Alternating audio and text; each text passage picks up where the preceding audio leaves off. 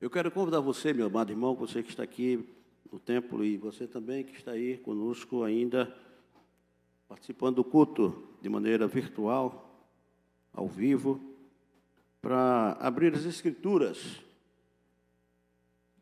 É, a carta de Paulo aos Romanos, o capítulo 8, o verso 26.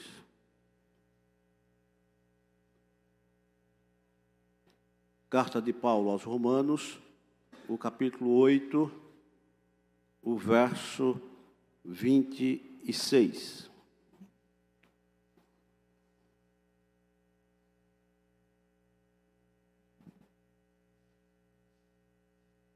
Convidar você para ler conosco. Já está aqui exposto para todo mundo enxergar bem. Então, leia com vontade, com força, com alegria mas também com entendimento. Cada palavra dessa tem algo para nós nesta noite, em nome de Jesus. Vamos nós aqui. Também o Espírito, semelhantemente, nos assiste em nossa fraqueza, porque não sabemos orar como convém, mas o mesmo Espírito intercede por nós sobremaneira com gemidos inexprimíveis.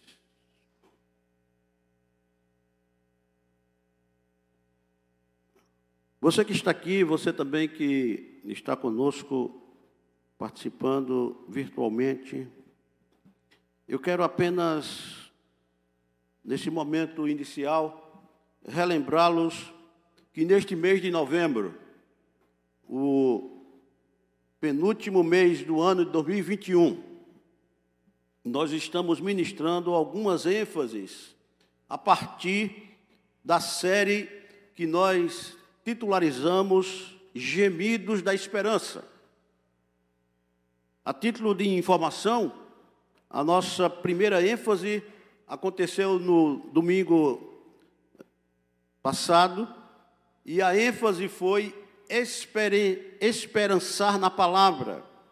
Hoje à noite, aqui e agora, eu gostaria de, a partir da série Gemidos da Esperança, a gente poder ministrar, entender, refletir, ponderar, compreender e assimilar no nosso coração a segunda ênfase dessa série, que é é assim que Deus o quê? Age conosco. Tá aí, dá para repetir conosco ou comigo? É assim que Deus conosco. Dá para mais uma vez? Que Deus age conosco. Meus amados irmãos e irmãs, é bom a gente poder repetir, faz bem repetir, que gemidos da esperança não é grito da dor. Gemidos da esperança não é também grito da angústia. Gemidos da esperança não é grito do desespero, da agonia, mesmo agonia aguda. Gemidos da esperança também não é grito do desassossego e também da desesperança. O gemido que eu quero que você entenda, em nome de Jesus, os gemidos são gemidos da esperança, que esboça, que aflora a certeza e a convicção que neste mundo caído que nós estamos vivendo, quebrado, fragmentado, cheio de incompreensões, cheio de pecado, esse mundo caído, a gente pode olhar para a palavra de Deus, a gente pode entender a promessa de Deus, que esse mundo caído, quebrado, fragmentado, mal muitas vezes, será um dia tornado novo por aquele que originalmente o criou. Essa é a esperança, esse é o nosso gemido, essa é a nossa expectativa. Essa é a nossa ardente expectativa a partir do momento que o apóstolo Paulo ele descreve, ele discorre, a partir do verso 18 do capítulo 8 da sua carta à igreja em Roma, ele faz aqui algo interessante, porque para mim tenho por certo que os sofrimentos do tempo presente não podem ser comparados com a glória por vir a ser revelada em nós. Então, esse é o gemido da esperança. Portanto, eu quero lhe convidar a pensarmos, eu quero lhe convidar também a refletirmos juntos sobre a segunda ênfase da série Gemidos da Esperança. É assim que Deus age conosco. E o texto que nós lemos, eu quero apenas repetir, como uma forma da gente poder perceber e assimilar esse texto a partir da exposição. O verso que nos dá a base para que a gente possa pensar que Deus age dessa forma conosco, está justamente aqui no verso 26 do capítulo 8 da Epístola de Paulo aos Romanos, quando diz também o Espírito. Ou seja, você percebe que esse também o Espírito, ele está aqui fazendo uma conexão com todo o enredo de esperança que o apóstolo Paulo introduz aqui a partir do verso 18 até o verso 25, que eu não vou ler. Quando ele expõe essa comparação maravilhosa de que os sofrimentos do tempo presente não são base, nem tampouco fundamentação, nem tampouco algo, algo que a gente possa comparar com aquilo que Deus ele fez e fará e nos espera numa expectativa ardente, como diz aqui o texto de Paulo.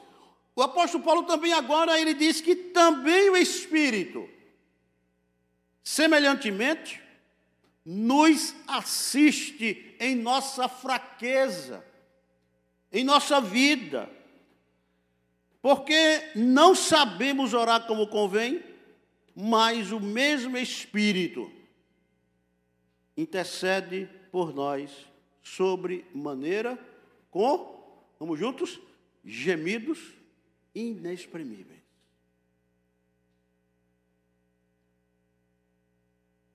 A ênfase, portanto, queridos, é assim que Deus age conosco.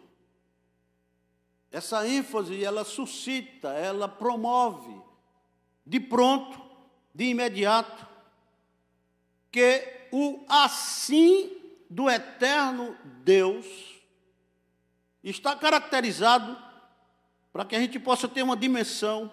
No primeiro verso do capítulo 8 da Epístola de Paulo aos Romanos, e nos dois últimos versos do mesmo capítulo 8 referenciado. E eu lhe convido a que você possa ver comigo aqui.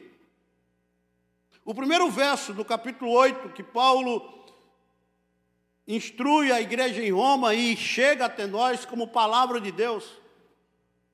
Ele diz assim, o verso 1 do capítulo 8: Agora, pois.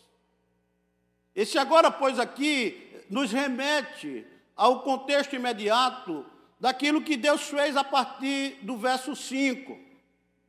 Quando nós estávamos inimizados contra o Senhor, aí ele envia Jesus, e Jesus se constitui para nós, a partir do, do capítulo 5, a nossa paz, que nos justifica, e por isso, seja, apazigua a nossa relação com Deus como filhos. E aí, ou seja, o verso 1 do capítulo 8 diz: Agora, pois, já, observa aqui a expressão que eu quero que você destaque: nenhuma condenação, nenhuma condenação há para os que estão em Cristo Jesus.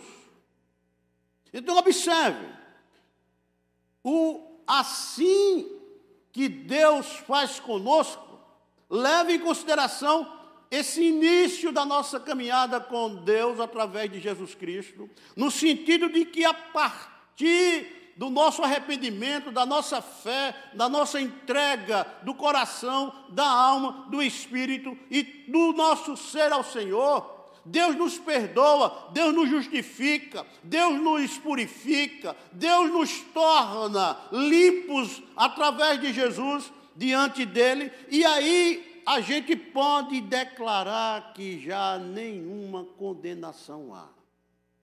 Por mais que alguém diga o contrário, por mais que o mundo diga que não pode, por mais que alguém se levante e queira refutar cada um de nós, essa declaração aqui para nós é fundamental e não tem como retroceder. Aquilo que Deus fala tem peso eterno. Nenhuma condenação. O assim do eterno começa a partir dessa perspectiva. Agora, observe aqui, queridos, os versos últimos, os dois versos do capítulo 8. O apóstolo Paulo também vai nos apresentar uma outra dimensão. A primeira é que nenhuma condenação há. E isso traz para nós um, uma certeza, uma segurança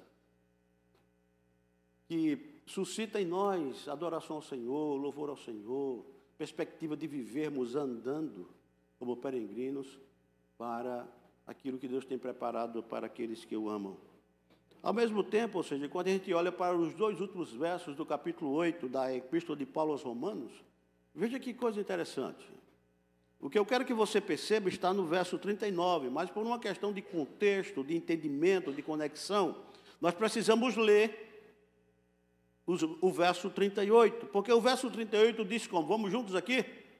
Porque eu estou bem certo de que nem a morte, nem a vida, nem os anjos, nem os principados, nem as coisas do presente, nem do porvir, nem os poderes, nem a altura, nem a profundidade, nem qualquer outra criatura Parem aí, por favor. O que é que eu quero que você perceba diante desse quadro? Nem altura, nem a profundidade, nem qualquer outra criatura fora de Deus. Você pode repetir comigo aqui, ou ler comigo aqui? Poderá separar-nos do amor de Deus que está em Cristo Jesus, nosso Senhor. Eu poderia dizer, uau! Percebe? O assim do eterno. Ele pontua duas realidades. A primeira é que nenhuma condenação há para aqueles que estão em Cristo Jesus. E ao mesmo tempo, ninguém pode nos separar do amor de Deus que está em Cristo Jesus, o nosso Senhor. Você pode dizer um amém ou não? Amém. Esse amém está um pouco fraco, não está não? Você pode dizer amém? Amém. Isso é certeza, queridos. É assim que Deus age conosco. o assim do eterno Deus, portanto, consensa e assegura a certeza do agir de Deus para conosco, de que nenhuma condenação há e que também nenhuma separação pode ser exercida a mim e a você na questão de ser amados ou sermos amados pelo Senhor através daquele que foi à cruz por nós, que é o Senhor Jesus. O assim do eterno Deus, ele também converge em si a nossa redenção em Cristo Jesus, nos dando a certeza de que o nosso relacionamento com Deus, observe, é seguro, é assertivo,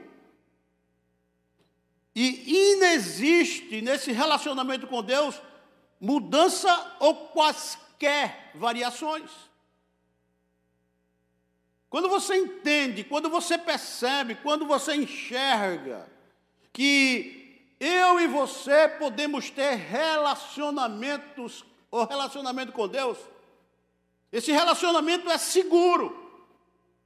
Nada, absolutamente nada pode manchá-lo. Nada, absolutamente nada pode exercer qualquer obstáculo a esse relacionamento. Ele supera, ou seja, as nossas limitações, as nossas finitudes, as nossas vidas existenciais, Ele supera. Isso para mim é um privilégio.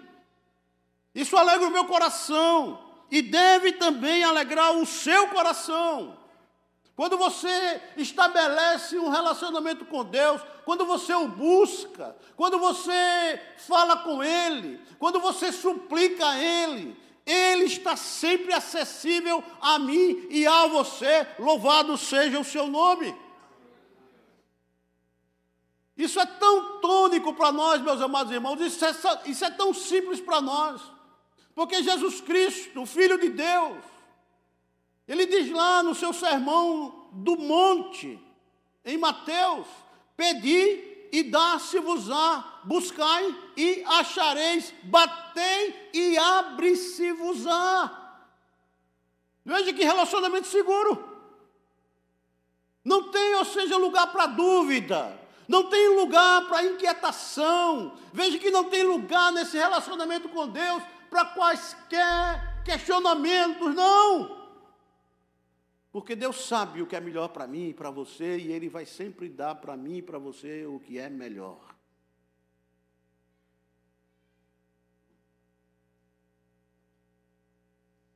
O assim do eterno Deus pavimenta em mim e em você esperança viva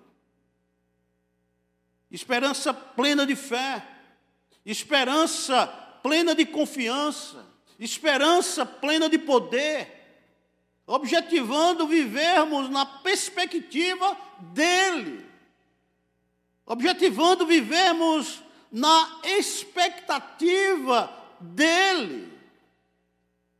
Objetivando também vivermos na expectação daquilo que nos aguarda, na dependência dele, do agir dele. E falo assim, meus amados irmãos, verbalizo assim, creio assim, por duas razões. A primeira, nós nunca surpreenderemos Deus. Observe isso. Nós nunca surpreenderemos Deus. Sabe por quê? Porque Ele sempre está um passo à nossa frente. Nós é que somos surpreendidos por Ele.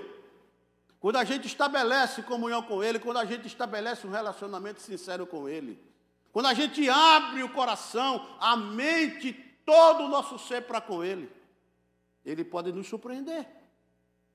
Mas a gente não tem a capacidade de surpreendê-lo, porque Ele vai sempre um passo à nossa frente. A segunda razão, a salvação não é iniciada pela escolha humana. Eu vou repetir. A salvação não é iniciada pela escolha humana. Eu e você, todos nós, humanos, a gente não escolhe Deus. Ele é que nos escolhe. Olha para o verso 28 do capítulo 8 da carta de Paulo aos Romanos. Dá para ler juntos? Sabemos que cooperam para o bem daqueles que amam a Deus. Observe aqui. Vamos lá juntos. Daqueles que são chamados segundo o seu propósito. Você está percebendo? Você está entendendo? A nossa salvação, a minha e a sua salvação, não é escolha humana. É escolha de, de Deus. E quando a gente entende isso, quando a gente percebe isso, quando a gente experiencia isso no nosso viver, quando a gente vive movidos por essa esperança viva em Deus, o verso 28 do capítulo 8 da carta de Paulo aos Romanos diz que nós sabemos. É algo individual. É algo que você sabe ou não sabe. É algo que você consegue entender ou não entender. É algo que você crê ou não crê. Mas o fato é que a palavra diz sabemos. Há como saber.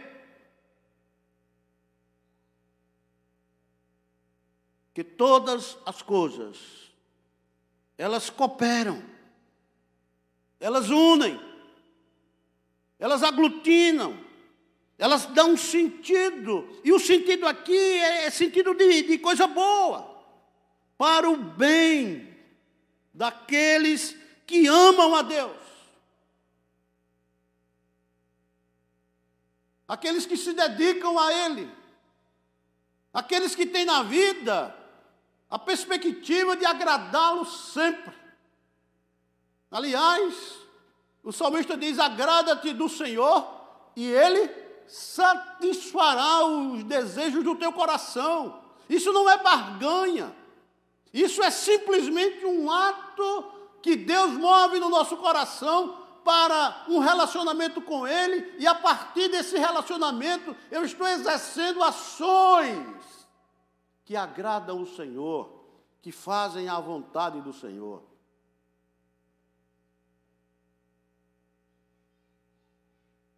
Aí ele diz, especificamente, não são todos mas daqueles que são chamados segundo o seu propósito.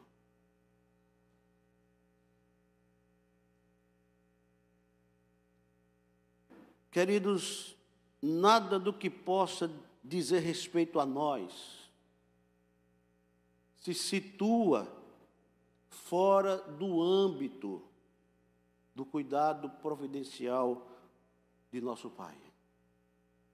Eu vou repetir isso aqui para você. Nada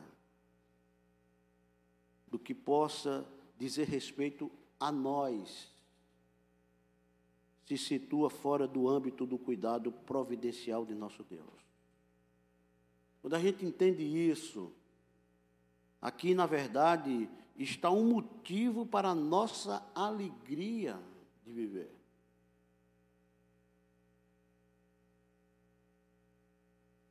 e a rocha sólida em que se fundamenta a nossa esperança.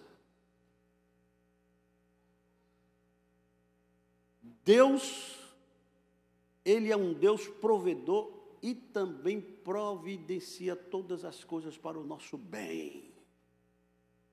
Mesmo o sofrimento, mesmo a dor, mesmo a tristeza, mesmo em meio a tudo isso, mas há um aspecto que Deus preserva na nossa vida, essa perspectiva, essa, essa ação de tudo cooperar para o nosso bem. Tudo, tudo cooperar para o nosso bem.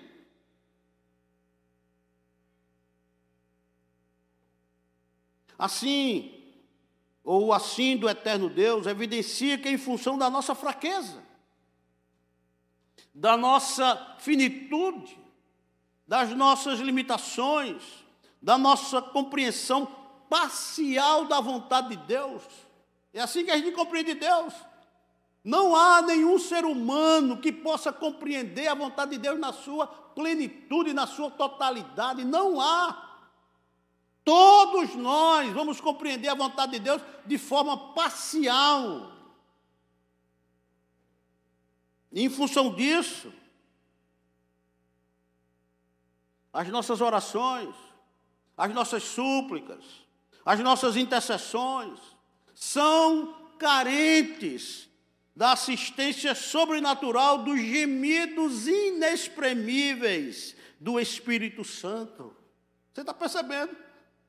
Porque a nossa, a nossa compreensão da vontade de Deus, ela é sempre parcial, nunca vai ser plena.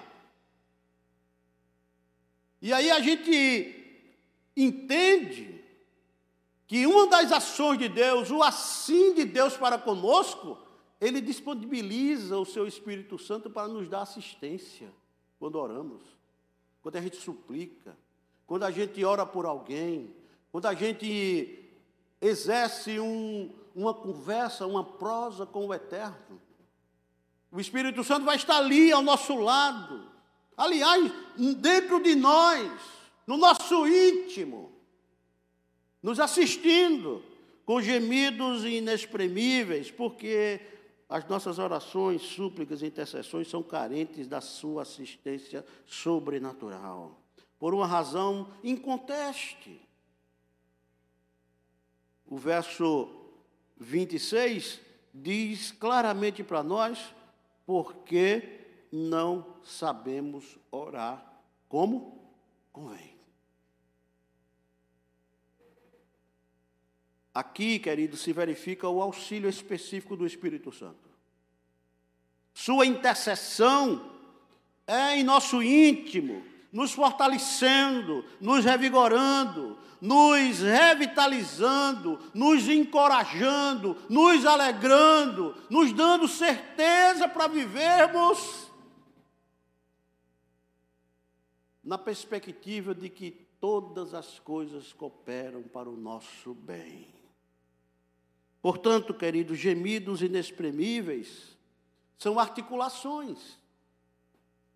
E são articulações divinas dentro da Trindade. Veja que coisa, veja que dimensão.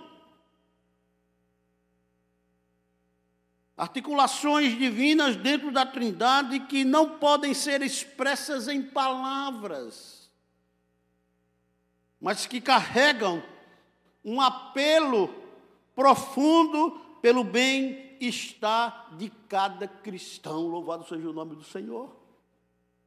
O Espírito Santo faz isso. Ele pega as nossas orações e faz articulações em linguagem que nenhum humano é capaz de penetrar, de perceber, de entender. E ele faz isso como membro da Trindade, o Deus Espírito Santo conduz as nossas orações, assiste às nossas orações com gemidos inexprimíveis diante do Deus Pai e diante do Deus Filho. E isso é tão impressionante quando a gente pensa dessa forma, sabe por quê? Porque o mesmo texto aqui diz, no verso 27, olha para ele. E aquele que sonda os corações, esse aquele que som dos corações é Deus, sabe qual é a mente do Espírito, porque segundo a vontade de Deus, ó, observe o que é que diz aqui, esse, é, é, a fase final do verso 27, do capítulo 8 de Romanos. Porque segundo a vontade de Deus é que Ele, o Espírito Santo, o quê? Intercede pelos santos.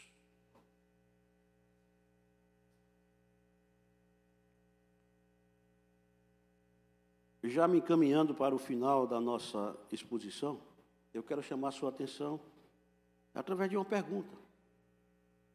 Uma indagação que cabe aqui para nós. Quem são os santos caracterizados pelo assim do eterno Deus? Quem são eles?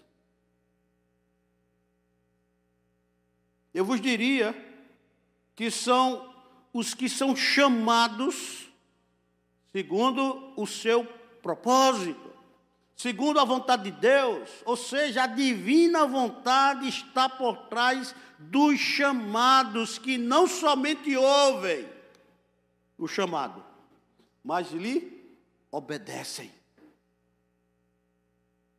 Esses são os santos que Deus chama eles ouvem a voz de Deus.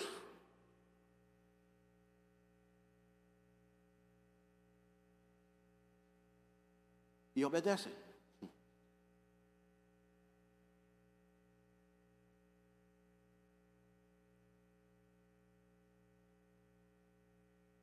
Quem são os santos caracterizados pelo assim do eterno Deus?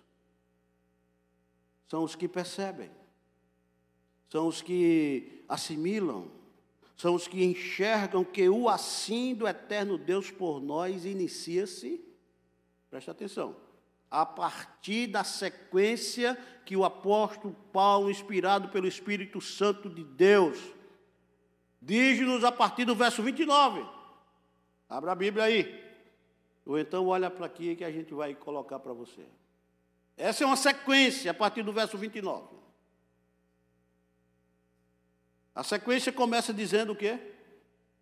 Porquanto, não é portanto. Isso é uma dica. Porquanto aqueles que são chamados por Deus e que Deus, através do seu Espírito Santo, intercede pelos santos, o porquanto aqui qualifica. O porquanto aqui nos diz, porquanto aos que, vamos ler juntos, porquanto aos que de antemão conheceu. Para um pouquinho. Essa é a sequência que Paulo quer nos ensinar nesta noite. Porquanto aos que de antemão conheceu.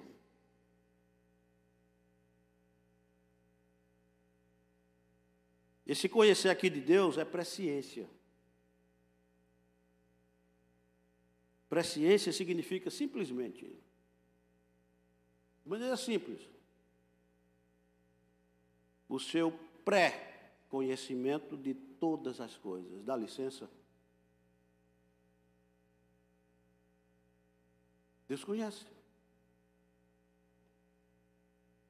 Pré-conhecimento divino de todas as coisas.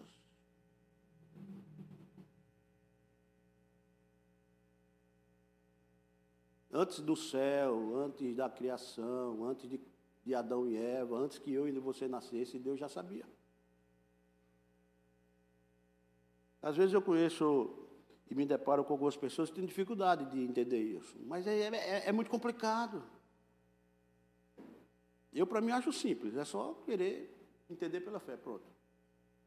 E se for questionar, ninguém questiona Deus.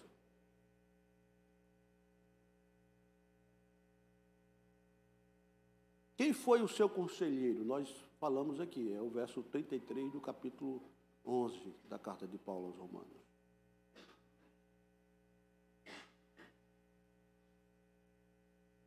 Deus, ele tem esse preconhecimento de todas as coisas.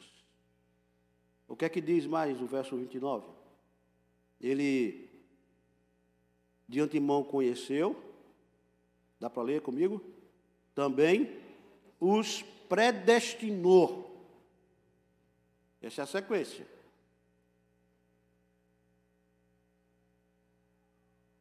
Também os predestinou, nos aponta para um determinado destino. E interessante como a palavra de Deus ela é extremamente simples.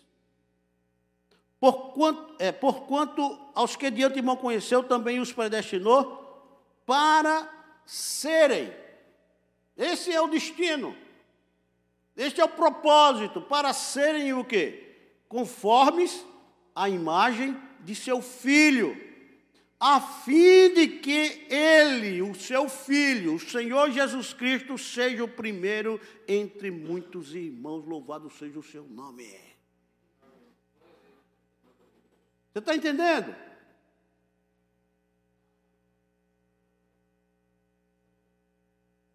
É, aqui tem um propósito final.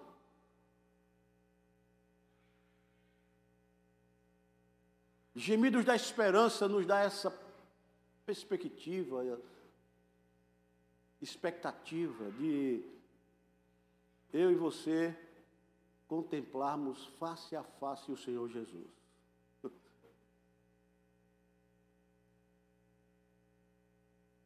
É por isso que Paulo diz que a, gera, é, a, a criação geme, geme, geme, aguarda com ansiedade não, mas com expectativa ardente a manifestação da revelação dos filhos de Deus. Veja, filhos de Deus não são todos. São aqueles que ele, ele de antemão conheceu e predestinou.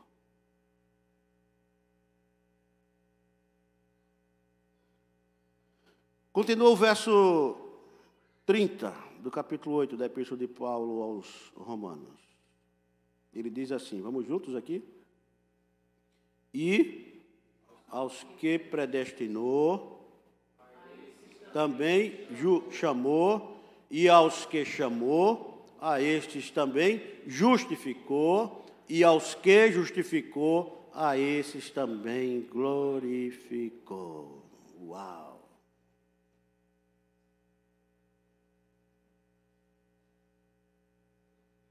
Eu quero concluir com um arremate conclusivo aqui. Observe aí, esse texto aí do verso 30.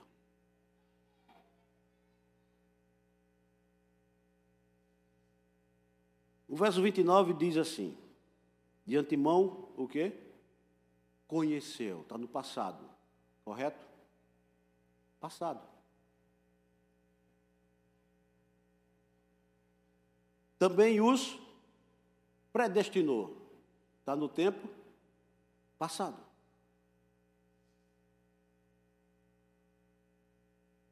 Aí o verso 30 diz: E aos que predestinou, continua o tempo verbal do passado. A esses também o quê? Chamou, está no tempo passado. E aos que chamou, a esses também o quê?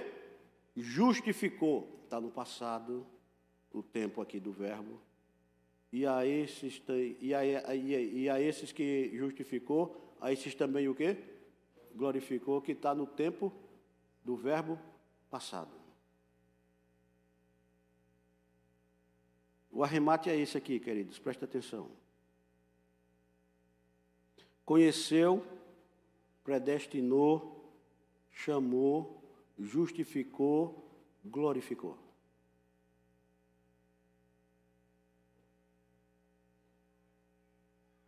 A reforma protestante do século XVI completou esse ano 504 anos. Tem cinco solas lá. Cinco solas. Aqui também são cinco verbos no tempo passado. Conheceu, predestinou, chamou, justificou e glorificou. Todos estão no tempo verbal passado como se já tivesse ocorrido. No entanto, todos sinalizam um evento futuro. Todos sinalizam para um evento futuro, a fim de enfatizar uma certeza, louvado seja o nome do Senhor. Você está compreendendo? Aqui não há lugar para dúvida. Porque tudo isso Deus fez antes da fundação do mundo. É o que diz a Bíblia claramente para todos nós. Tudo isso aqui conheceu, chamou, justificou, glorificou, predestinou, tudo foi antes da fundação do mundo. No entanto, esse passado do tempo do verbo aqui,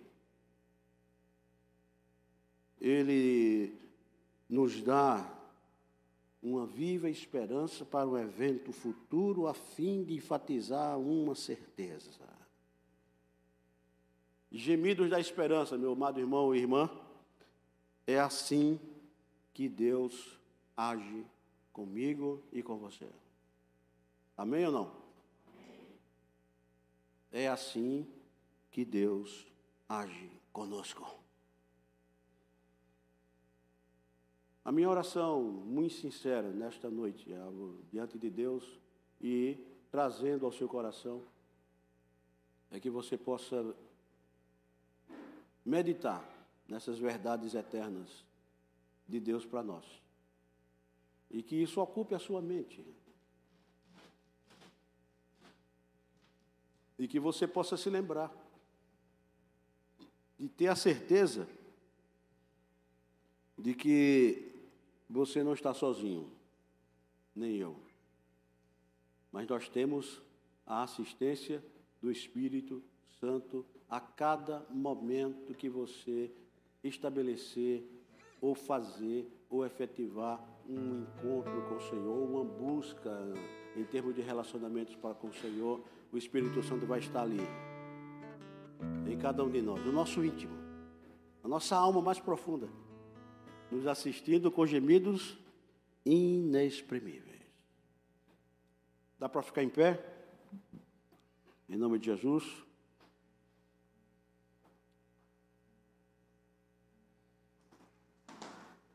Eu creio que dá para cantarmos uma canção e logo depois a gente se senta e aí depois da bênção você se senta, temos alguns avisos importantes a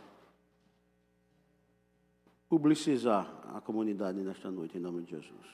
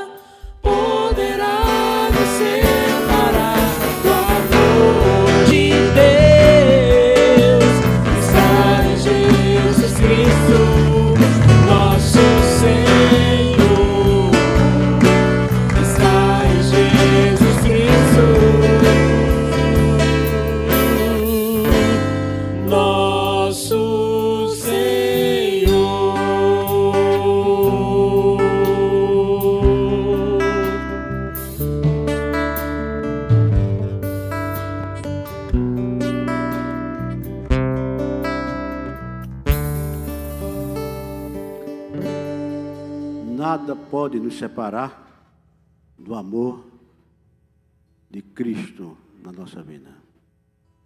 Ao mesmo tempo, a gente tem que pensar que nenhuma condenação há para os que estão em Cristo Jesus. Duas certezas, dois postulados que nos dão segurança em Cristo Jesus. Certeza de, de que somos filhos de Deus por adoção através de Jesus. Isso é uma bênção. E que a graça do nosso Senhor e Salvador Jesus Cristo, o amor de Deus, o nosso eterno Pai, a comunhão e as consolações do Espírito Santo do Senhor, Espírito Santo que nos assiste sempre, no nosso íntimo, com gemidos inexprimíveis. Repouse sobre todos nós nesta noite e a todo o povo de Deus, em toda a face da terra, desde agora e para todo o sempre. Amém. Amém. Podem sentar, meus amados irmãos. Nós temos alguns avisos importantes e eu gostaria que você pudesse prestar bastante atenção e participar conosco. Participar. No próximo final de semana, dia 20, 20 de novembro, próximo sábado, nós vamos ter o, o café da comunhão aqui no templo. Você pode trazer seu esposo, você pode trazer sua, sua família. Vai ser um momento de comunhão com Deus, mas também de comunhão uns com os outros. Primeiramente a gente ora. Vai ser no momento do nosso encontro todo sábado, seis e meia da manhã. Estar aqui iniciando o culto, o nosso encontro de busca do Senhor e relacionamento com Ele através da oração. E logo depois, vamos estar aqui como igreja.